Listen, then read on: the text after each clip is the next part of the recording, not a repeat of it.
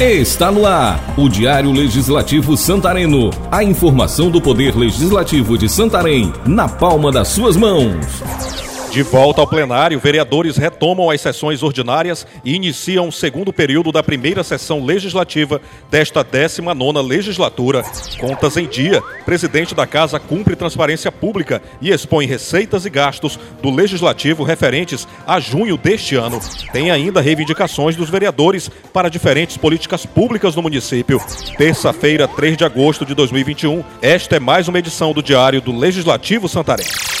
Diário do Poder Legislativo. A Câmara Municipal de Santarém retomou as sessões deliberativas nesta segunda-feira 2, no plenário vereador Benedito Magalhães. O presidente da Câmara, vereador Ronan Liberal Júnior, do MDB, destacou os trabalhos realizados durante o primeiro semestre na Casa de Leis e falou da alegria em poder retornar ao plenário da Casa com as sessões após o recesso regimental. Também no plenário principal da casa, mas na sexta-feira 30, foi realizada a prestação de contas de junho de 2021. Além do presidente Ronan, o evento contou com a participação de servidores e, como de praxe, foi transmitido ao vivo pela página da Câmara no Facebook e no YouTube.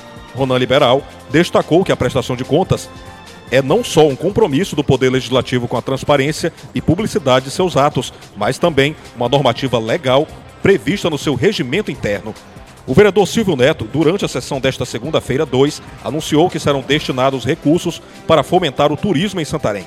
Segundo o Democrata, a emenda é do deputado federal Júnior Ferrari e é de 2 milhões de reais que devem ser investidos na construção do complexo turístico da praia de Ponta de Pedras, o que para Silvio Neto vai gerar emprego e renda e dar conforto aos turistas.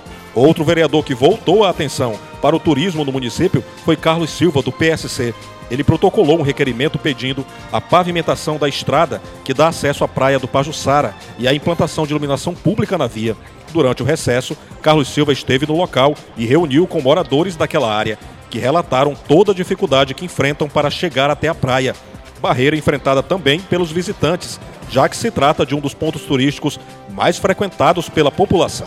Já o MDBista Alexandre Maduro foi à Escola União Libertadora do bairro Santarenzinho, acompanhado de lideranças da escola e comunidade. Maduro conferiu todas as demandas e necessidades da unidade educacional, dentre elas a reforma e revitalização do prédio, a climatização e a construção de uma quadra poliesportiva para que possa atender e oferecer melhores condições para os alunos.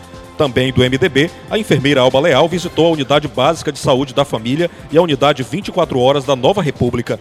A vistoria teve como objetivo verificar as condições estruturais das unidades, quadro de servidores, disposição de medicamentos e equipamentos permanentes. A parlamentar irá elaborar um parecer final dos trabalhos para solicitar providências do Poder Executivo.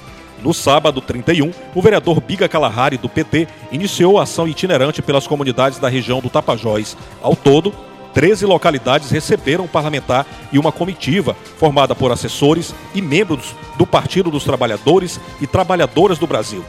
Em cada comunidade, o vereador reuniu com moradores e lideranças comunitárias, com a finalidade de ouvir as demandas.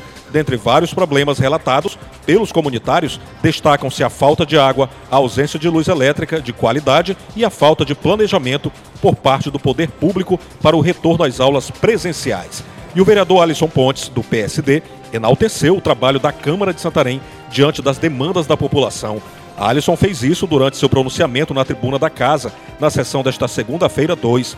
O vereador, que está em seu segundo mandato e é o segundo vice-presidente da mesa diretora, disse que esse trabalho resgata a confiança da comunidade no poder legislativo. Segundo ele, o processo iniciado ainda na gestão do ex-vereador Antônio Rocha, do MDB, vem se consolidando com a atual mesa executiva, comandada pelo presidente Ronan Liberal Júnior, também do MDB. Ó, oh, tem muito mais informações para você em nosso site santarém.pa.leg.br. Curta também nossas páginas no Facebook, Twitter e Instagram. O título é Câmara de Santarém. Está terminando a edição de hoje do Diário do Legislativo Santareno, uma produção da Assessoria de Comunicação da Câmara Municipal de Santarém. Roteiro e apresentação, Jefferson Santos. Edição de áudio, Patrick Pontes. Obrigado pela atenção. Até mais. Câmara Municipal de Santarém, a Casa do Povo.